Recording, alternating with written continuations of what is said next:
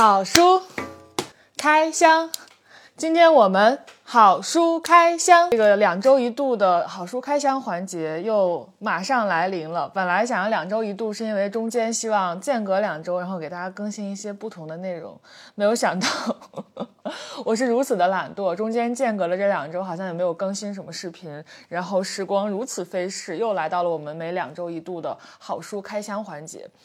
呃，就是跟第一次看这个环节的朋友们解释一下，就是因为我们公司作为一个文化类的内容公司，经常会收到各种出版社寄来的免费让我们读的好书，然后呢，我们也没有那么多的内容可以给他一本书一本书的做内容的拆解，于是就想说做一个集中的，像开盲盒一样的开这个好书，然后给大家集中的展示一下出版社给我们寄来的这些最新的好书，然后大家也可以在弹幕区里边告诉我你被哪本书种草了，我们会在评论区里边挑出三个幸运观众，随机挑，完全没有任何的理由，然后送出三本你种草的好书。那我们现在废话不多说，就现在开始吧。先拆这个，这个已经被我包装已经被我撕开过了。啊，这个是新经典给我们寄的一本书，叫做《呃始于极限女性主义往复书简》，这样应该对焦就会对上。啊，这个书最近很热啊，在各种畅销书榜上都有。然后是著名的这个日本的日本戴景华、上野千鹤子老师写的，她是一个日本的女性主义的呃学者。她最火、最出圈的一次应该是她在东京大学的一个演讲，因为她本身应该就是东大的教授。然后她有一次在东大的毕业演讲还是入学演讲之类的，反正发表了一个。呃，流传很广的这个演讲，呃，就特别火。后来他写了一本书，叫做《艳女》。我想，就是 所有的，呃，跟就是但凡是对女性主义有点关注的读者，都应该看过那本书。然后呢，这个老师就被有一些人，就有些黑子吧，就称呼他为叫这个商业女权，就是说他在恰女权，在恰女权犯。嗯，但是我觉得这是见仁见智的，就任何女性主义的作家呀、学者呀出来，都会被人这么指摘，这无可厚非。然后他这本书，我看一下啊，他的介绍，上野千鹤子是一九四八年出生的，然后呢，这个年轻的作者铃木良美是一九八三年出生的，那两个人应该差了三十五岁，这样的算是两代女性他们的一个书信往来，然后这里头谈论了。看，他一共是十，应该是十二十二封信，谈论了情色资本、母女、恋爱与性、婚姻、认可欲求、能力、工作、独立、团结、女性主义、自由、男人。我看看这个书的腰封啊，女性主义先驱上野千鹤子，成铃木良美人气作家，一场始于矛盾与冲突，通往理解与改变的对话。历时一年，十二次通信，将语言化作利剑，刺向对方，也刺向自己。嗯，至于这个铃木良美有什么故事，然后上野千鹤子有什么故事，应该大家看了书会知道。我要不要剧透啊？就据说啊，这个铃木良美其实算一个身世比较传奇的这么一个作者，年轻日本日本新生代的作者。他是毕本科毕业于应庆艺术大学，应该也啊是一个日本很有名的私立大学。然后硕士毕业于呃东京大学。呃，大学期间做过夜总会女招待、AV 女优等工作。二零零九年成为日本经济新闻社的记者，一四年主动辞职，著有多部作品。然后二二年的最新小说入围了第一百六十七届芥川文学奖。嗯，是这样的一个女孩。然后她好像之所以大学期间去呃去夜总会工作，去做 AV 女招待，呃去做 AV 女演员，是因为她想要反抗她的那个非常精英范儿的母亲对她的呃。从小到大的一些管教和压迫，他想要冲破这层枷锁和压抑，然后去释放自己，或者去寻探寻新的活法，然后呢就去干这些事情，然后把这些事情写成了书，就非常火。然后上野千鹤子也是嘛，就是他非常著名的就是他不婚不育，也是为就是他想要反抗那一套父权制度，然后想要去活出自己的作为一个新一他那一代新的女性的一个活法。然后他们两个就会就我刚才说的这些问题有一些通信往来什么的。我翻了几页，感觉他写的还挺真挚、挺真实的。然后每一几乎每一个章节都会提出那种非常。赤裸的、非常直白的问题，哇，我好想看这个章节呀！第二章叫母女，然后铃木良美她的这个信前面提提炼出来的这个主题就叫“我进入夜世界与母女之间的关系密不可分”。所谓夜世界，就是我们前面说的，她去做夜总会的女招待，去做 AV 女演员。她应该是在这篇文章里边讲了她从小到大她跟母亲的关系。然后她说，母亲全力以赴地爱着我，与此同时，我也一直是她研究的对象。本来母亲研究的就是绘本能向孩子展示怎样的世界，以及如何与孩子产生关系，而我就是她唯一的真实样本。她母亲应该是一个那种日本社会比较精英的女性，应该是一个学者。然后她就想反抗她女她母亲对她的这种。那上野千鹤子给他的回信里边就说：“我不禁想象，如果我有一个像你一样聪慧的女儿，会是一会是怎样一幅景象？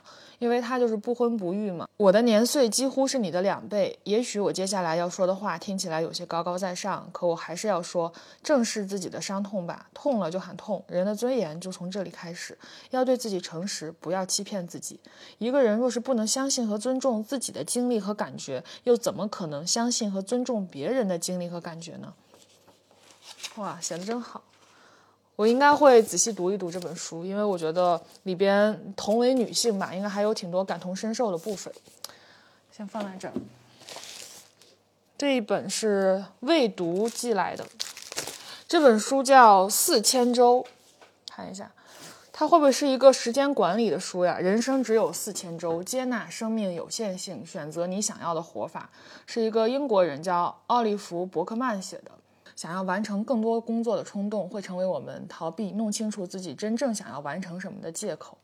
这说的也太对了吧？我怎么读到？我怎么感觉这应该不是一个时间管理的书，应该是一个反时间管理的书呢？我看看啊，看看这本书到底是讲什么的。它里边赠送了这样的一页纸，上头写着“人生只有四千周”，人生涂色卡。哇，这也太太残酷了吧！啊，为啥这本书叫四千周呢？因为它上面说，如果能活到八十岁，作为生命的存在，你充其量只有四千周。然后他让你在这上头，在这个格子里边画自己经历过的年岁，看看你的生命已经走过多少了。这也太残酷了，不行，我不能看这张纸，看了就很焦虑。然后它这个封面设计的也很有意思啊，是一个闹钟，然后闹钟里边呢趴了一个小鼠，就像那个小鼠在转滚筒一样，它在里边运动。然后呢，闹钟上面趴了一个躺平的人，手放在指针上。哦，它这个引言的标题我很感兴趣，叫“从长远来看，我们全都是逝者”。他说。我们奋力去掌控一切，可能符合了某些人的利益。我们工作更长时间，为了获得额外的收入，购买更多的消费品。于是我们成了经济机器中更好的齿轮。但这并不能让内心平静，也不能让我们将有限的时间花在自己最为关切的人和事上。生产力是个陷阱，高效只会让你更加忙碌。将垃圾清理干净，只会让垃圾更快出现。人类历史上从未真正有人实现过工作与生活的平衡，这也太真实了啊！那我知道了，这应该是一本反时间管理的书，应该是一个反卷类的书籍。那我想看一看了。他一开始就是是一上来就说让我们直面有限的人生，就像这个标题说的嘛，人生只有四千周。然后他应该是教你如何，我猜啊，他应该是教你如何去。呃，断舍离，或者说如何去专注在自己真正要做的事情上，而不是去没有意义的填满你的时间表。那这个书我觉得还挺适合现在，就是把自己投入到浩瀚如海洋的琐事、工作、九九六加班当中的我们来读一读的，看一看能从中读出什么做减法的方式。接下来拆一个。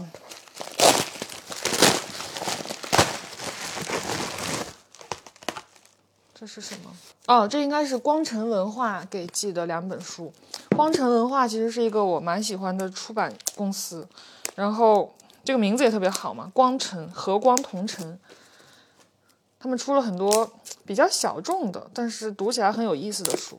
第一本书叫《穿过悲伤的河流》，我看看。讲啥的？看这个封面，感觉是一个很暗黑系的小说。哎，作者是美国的卡罗尔·史密斯。如果无法走出悲伤，就与他并肩前行，直到看见下一缕光。它的副标题叫《七个拯救了我生命的故事。所以这是一个，这是七篇，七篇短篇小说集吗？我看看啊。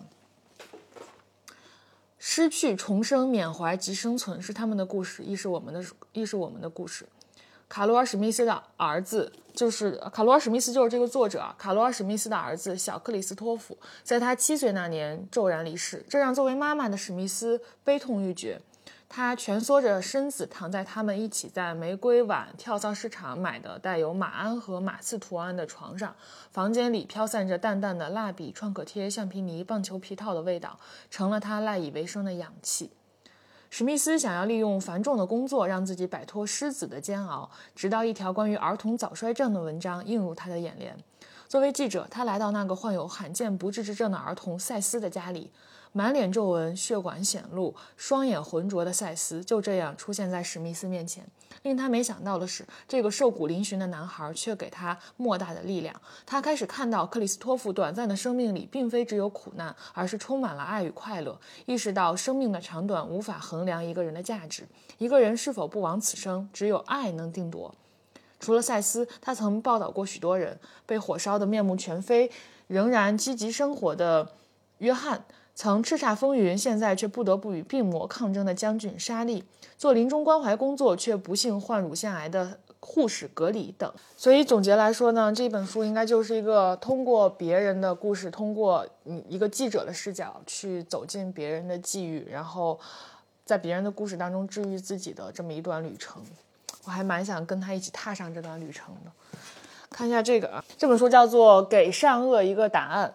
应该是一本关于伦理学的书，它的副标题叫做《身边的伦理学》，就是前面有讲什么是伦理学、伦理相对主义，然后呢，后面慢慢的他会讲到像那个效用主义、康德与道义论、利己主义等等，社会契约论与道德的动机，后面讲到生物学与伦理学、性别与伦理学、宗教与伦理学等等等等。我感觉如果你对生活当中的很多关于善恶的问题，呃，你没有办法仅凭自己的判断，仅凭网上的那些争吵得到答案的话，这本书应该是一个挺好的辅助你去做更深入的思考，去进行更辩证的一些思考的一个很好的工具。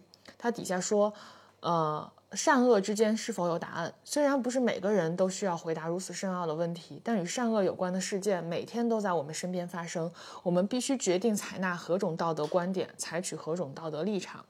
只有了解道德判断背后的立场，才能找到属于自己的方向。大家可以看一下这本书，还蛮厚的。就是如果你不是那种真的想对伦理学从头到尾做一个详尽的梳理学习，呃，就是很难从头到尾看完这本书啊，我感觉。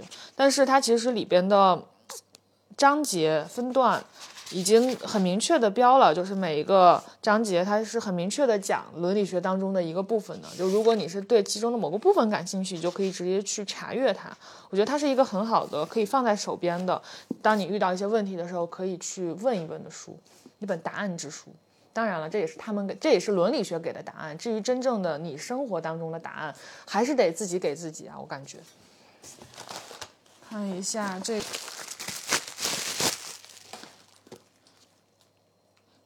哦，又是两本女性主义的书籍。今天开开的已经开了三本女性主义的书了啊。呃，第一本叫做《必经记》，哇，这个名字我就挺想读的。有 no 必经，男男性观众们，你们知道什么是必经吗？就是女人到了四十多岁，到了五十多岁，更年期到了，然后月经会。会停止，然后就此生就不再来月经了，就叫闭经。然后伴随而来的就是更年期的种种症状，不快乐啊、忧郁啊、盗汗啊、身体发虚啊、不舒服啊等等。嗯，这个也是我听我妈讲的，因为我还没有经历过。但是我就对一切的跟更年期相关的书籍还蛮感兴趣的，不知道为什么，可能其实我内心当中深还是深处怀有对那个时刻的那个年龄段的一种未知和恐惧吧，所以我对一切的讲那个年龄段的书，我都愿意拿来读一读，愿意提前感受一下，因为每个人每个女生都必须要经历那个阶段嘛。然后它封面设计的还挺有意思的，不知道是什么寓意啊？这应该是一个葡萄柚吧，就是。他画了一颗切开一半的葡萄柚，然后在一个蓝白相间的封底那个底子上。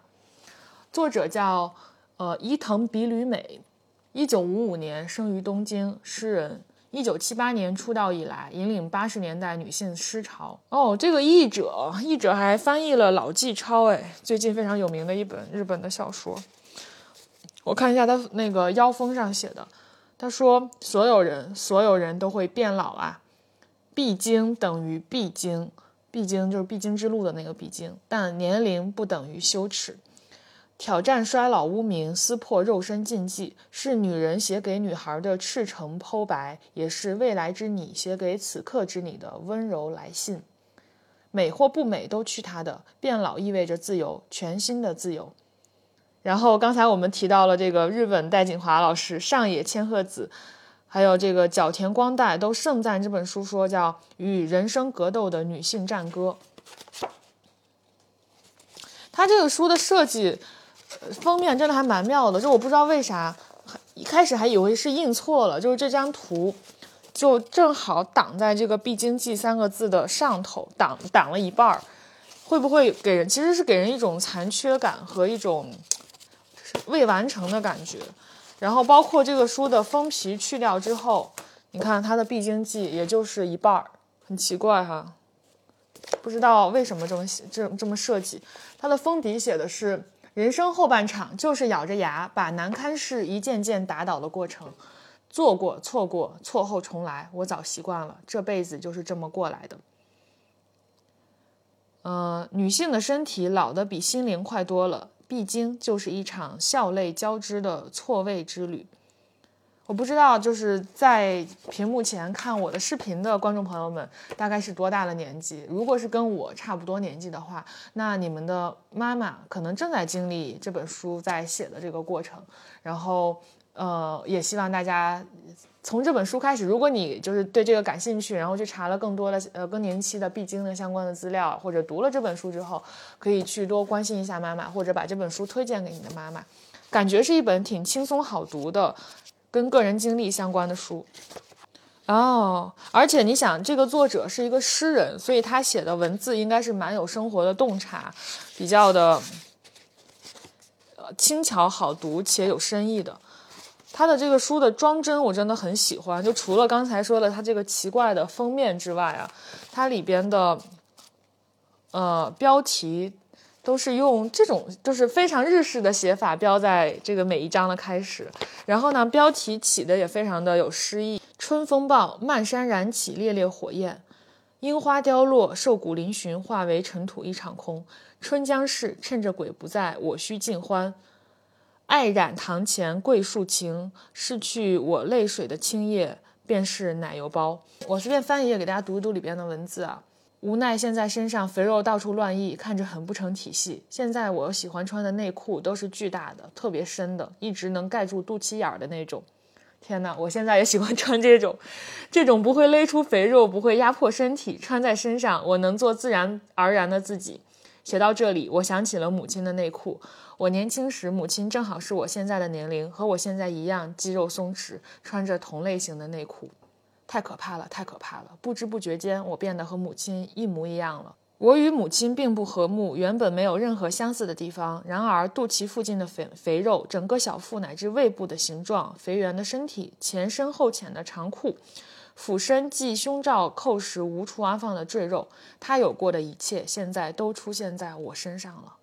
哇哦，好敢写，但是好戳呀，好真实啊！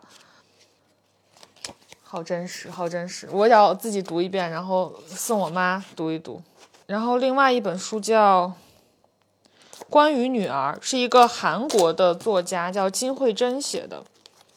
这个书的噱头说是关于女儿。这个书的噱头是八二年生的金智英之后最受瞩目的东亚女性书写。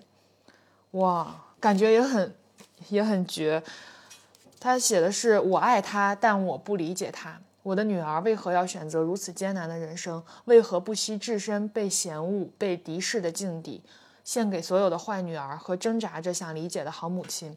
当一位普通的母亲首次直面女儿的与众不同，母女间没有输赢的理解之战，撕破整个社会的厌女偏见。哇，想看，我看看他讲了一个什么故事啊？妈，难道不能接受我本来的样子吗？你不是说世界上有各式各样的人吗？不是说跟别人不一样不代表是坏事吗？这不都是妈说过的话吗？为什么在我身上就变成了例外？一幅燃烧母亲的自画像，一幅父权制家庭的悼词。哦，那我看看起来是不是那种就是从小小的时候母女关系比较融洽，然后，呃，他们之间也比较以此为荣，可能到了。女儿长大之后做了很多出格的，或者是不在这个父权制社会容忍度之下的事情，maybe 什么成为一个拉拉等等，我我猜的啊，我不知道，这现在都是我没有看这本书之前的猜想。然后他的妈妈不能接受，或者除了喜欢女孩之外，还有别的他妈妈不能接受的事情。嗯，这里说关于女儿，亦是关于我母亲的一切，关于母亲，关于母女关系的永恒困境，也关于各式各样的我们。哇，这本书我也挺想读一读的。所以它是看似是一本女性主义的书，就它可以套上女性主义的壳子，但归根结底可能还是探讨人和人的关系，探讨母女，探讨这种血缘关系之下的人和人更深层次的互相的彼此的这种连接。哎呀，我突然有个想法，我应该把所有的这些最近收到的女性主义的书籍做一个整体的打包了介绍，但是得我先读一遍之后，再给大家深入的来做解读，不是像这样开盲盒的形式啊。这个作者是一个八三年的女孩，也很有意思啊。我们这几本女性主义的书，呃，这个关于女儿，她是一个八三年的作者，八三年，然后《始于极限》这本书的这个年轻的作者铃木良美。也是八三年，一个是八三年的日本作者，一个是八三年的韩国作者。然后，《必经记》的这个诗人，东京的诗人是一九五五年出生的。然后，上野千鹤子是一九四八年出生的。所以，女性主义是不是主要现在就是这两批人在讨论呀？好，我们来看一看这个，哇，这一箱书啊！哎，说到变老，突然想到，我前几天在彼岸书店买了这本书，还没有开始看，是想送给我妈妈的，叫做《优雅变老的艺术》，呃，副标题叫《美好生活的小哲学》，是一个德国人写的。我当时就是因为我刚才说了嘛，我对任何讨论变老、讨论更年期、讨论老年的话题都很感兴趣。然后这个作者奥特弗里德·赫费生于一九四三年，你看又是那个年代的吧？呃。他是海德堡科学院德国国家科学院成员，伦理学、社会学、法哲学教授，现在是清华大学哲学系的名誉教授。我看看这个书的封底写的啊，作为德国老龄化跨学科研究小组的成员。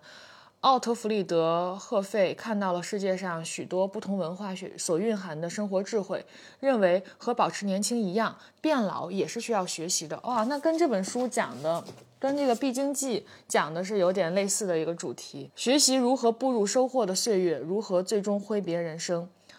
呃，赫费纠正了一些普遍存在的认知偏差。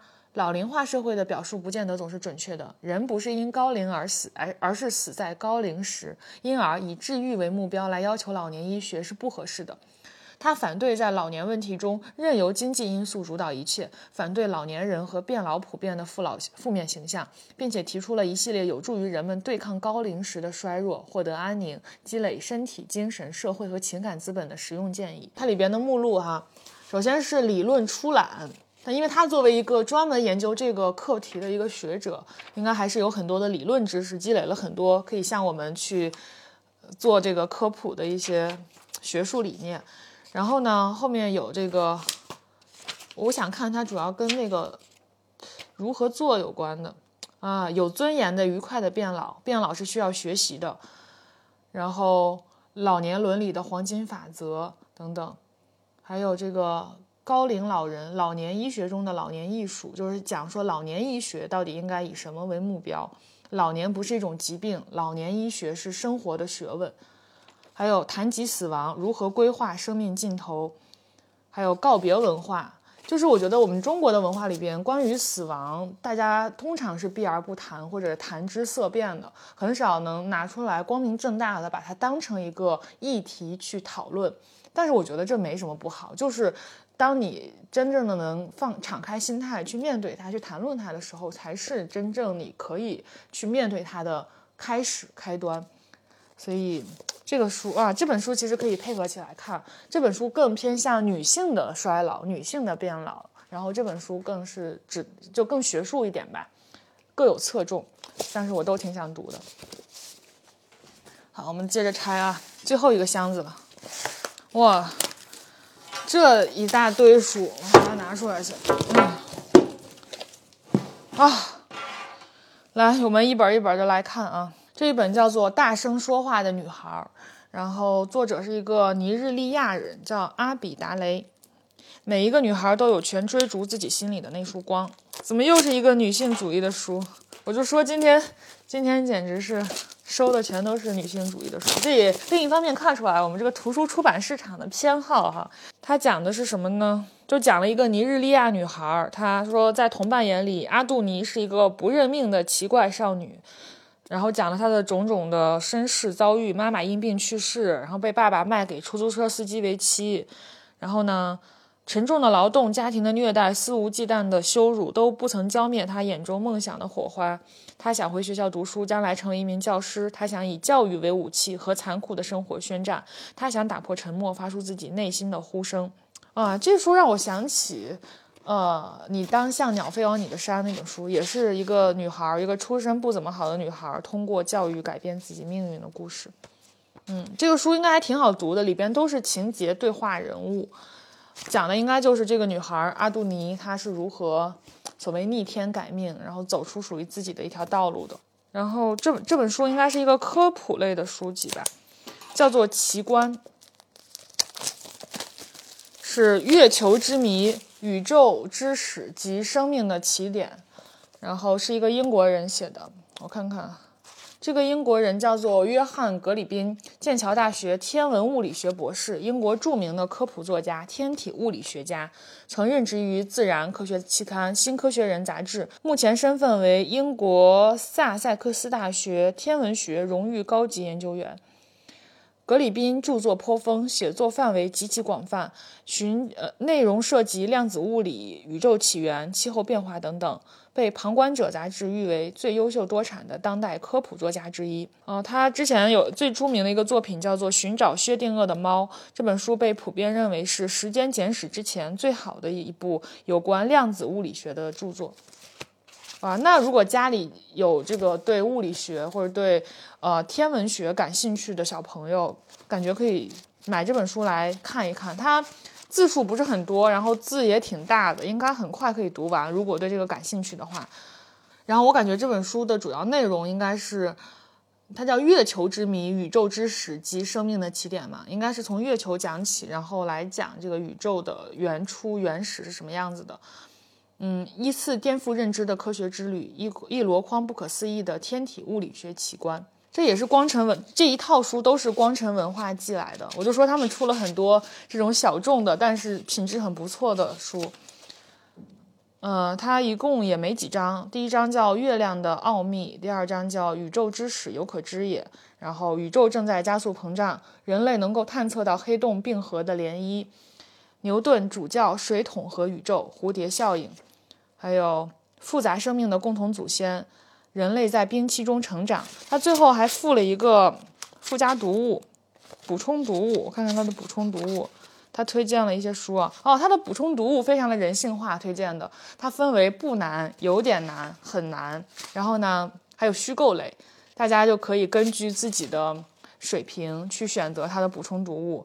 它的补充读物，像不难的里边，我如果要读，可能要 也是读不难的。不难的里边有这个爱因斯坦的未完成交响曲、深奥的简洁、冰河时期、无中生有的宇宙、盖亚的复仇。但我估计这些书可能没有没有中文版，如果要读的话，可能需要读英文的。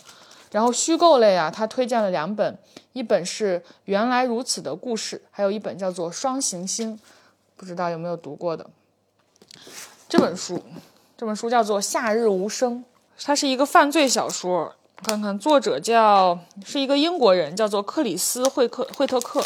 我还挺喜欢这种犯罪悬疑类的小说的。这个书的名字叫《夏日无声》，就很适合当一个犯罪小说的主题。从来就没有完美的生活，我们必须带着伤痕重建家园。然后这本书获奖无数，获得了各种英国的、澳大利亚的犯罪小说奖。原生的家和新生的家，哪一个更值得我们守护？哦，然后这里介绍说，这个作家，这个作者，他出生于英国伦敦，在成为作者，在成为作家之前，做了十年的金融交易员。他的小说处女作《高橡树》一经出版便荣获英国犯罪小说作家协会新人奖。这本书是他的第三部小说，以一桩案件为切入点，展现了家人、朋友、恋人之间牢不可破的纽带，探讨了人们为保护他们所爱之人可以做出何种牺牲。哦，哇！这本书去年已经被二十一世纪电影公司买下了影视改编权，然后汉密尔顿的导演正在筹备该影视项目。哇，那应该是很精彩的一个故事，想读。而且这书你可以看一下，非常厚。就作为一个犯罪小说、一个悬疑小说，有这么厚的篇幅，那感觉它一定是就是叫什么丝丝，嗯，层层，呃。丝丝入扣，层层递进，然后非常的丰满，情节非常的扎实，想读一下这个，感觉应该挺好看的。最近很好久没有读这种犯罪类的书了。然后这应该又是一本科普读物哦，哇！而且我发现光晨出的科普读物就是质量都很高，非常的有质感。这本书叫做《最后的关心人》。天文探险家的不朽故事，看一下，也是跟天文学相关的。作者是华盛顿大学天文学教授，六岁起痴迷于天空，在麻省理工学院求学期间，与志同道合的同学和教授一起欣赏美丽纯粹的天空，立志以天文学为毕生追求。他精彩的处女作《最后的观星人》，天文探险家的不朽故事，就是这本书啊，带领读者踏上天文朝圣之旅。呃，探访遍布世界各地的天文台，将记忆与大型望远镜交织在一起，生动地描述了自己与他人的惊奇冒险故事。我们为什么要研究宇宙？我们为什么要仰望星空？为什么要提出心内心的疑惑？满世界建造这么多望远镜，到地球的极限之地寻找答案？我们为什么要关心？原因无他，只因我们必须这么做。在这颗小小的星球上，有一团微小却无法扑灭的无形之火，在渺小的人类心中燃烧着，驱使我们在漫漫宇宙中上下求索。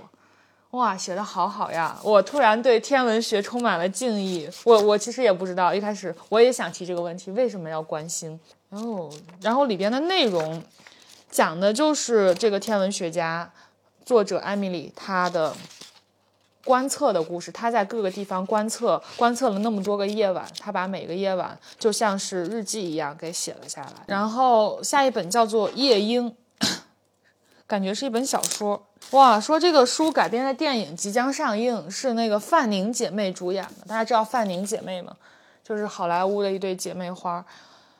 那应该故事还蛮精彩的。它封面上画了两个女孩，一个红头发，一个棕头发，应该是双女主的一个故事啊。作者叫克里斯汀·汉娜，一九六零年的一个美国作家哦，他真的他的书非常畅销哎，迄今出版了二十多部小说，作品畅销五十个国家和地区，累计销量逾两千万册，受到全球读者的热烈追捧。大家知道两千万册是什么概念吗？比肩 J.K. 罗琳和卡勒德·胡塞尼等知名作家。我看看他讲的是一个什么故事啊？他讲的是二战期间的发生在法国的一个家一家人，然后呢，姐姐跟妹妹是截然不同的两种性格。姐姐叫薇安，她是那种追求平静的、安宁的家庭生活，非常温和、非常谦逊、逆来顺受的这么一个，就像大地之母这么一这样的一个女人。然后妹妹叫伊莎贝尔。年轻气盛，与全世界为敌，从不向挫败低头，就大家可以理解，就杀破狼这种感觉。然后，但是两个人，呃，又互相依赖，然后呢，同时又对彼此的生活心存指摘。这个时候，战争来了，战火蔓延至整个巴黎，一切变得面目全非。那这两个就是姐妹俩截然不同的性格，必然会导致她们两个截然不同的生活选择。在战争面前，那姐姐会做什么，妹妹会做什么，她们的生活又会发生怎样的交织？哦，好想看看这个书，感觉这是一本命运之书。它是通过一对姐妹的各自不同的人生选择，但是我感觉她俩就看了这个介绍之后，我猜测她俩应该是互为镜子，互相。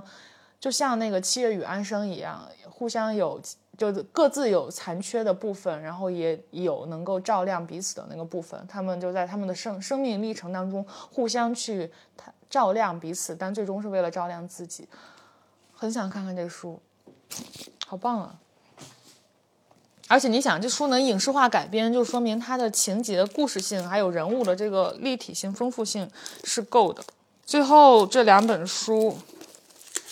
一个叫做《巴黎图书馆》，还有一本叫做《点亮星星的人》。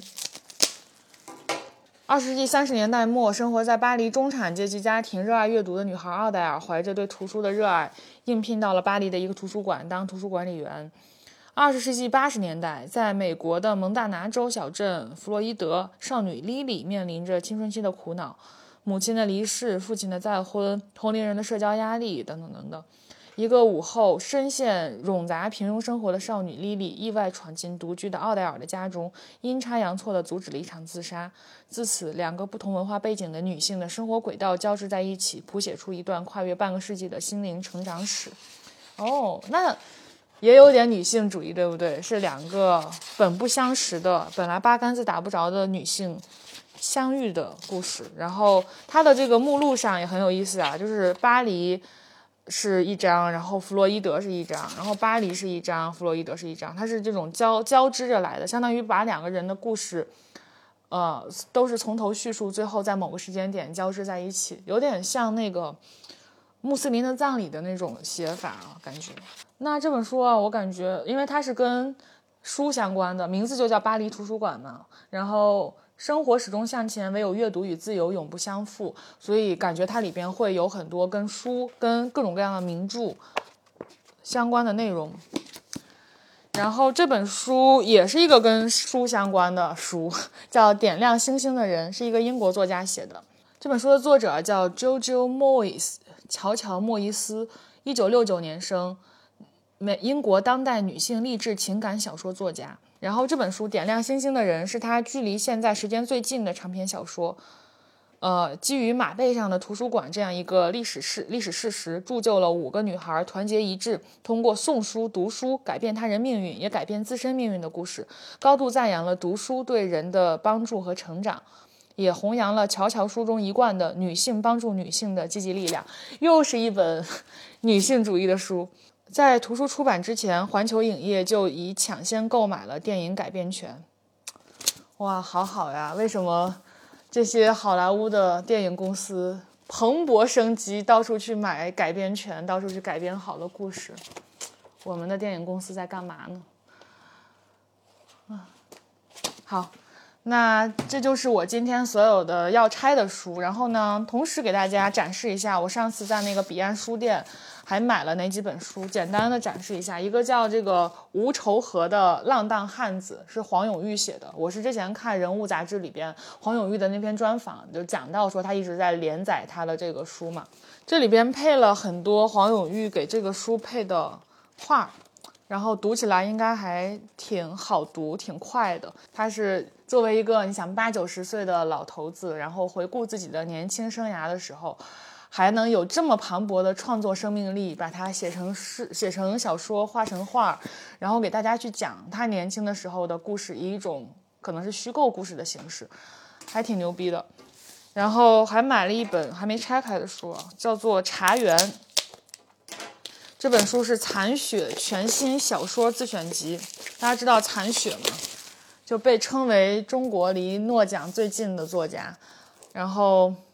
本名邓小华，一九五三年生于湖南长沙，做过什么装配工啊、赤脚医生啊、代课老师啊、个体裁缝啊等等。一九八五年发表处女作《黄泥街》，小说代表作《山上的小屋》《苍老的浮云》《五香街》《新世纪爱情故事》等。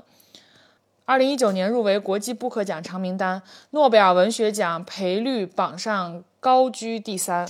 哇，那就是确实是中国，可能是最有希望获得诺贝尔文学奖的一个作家。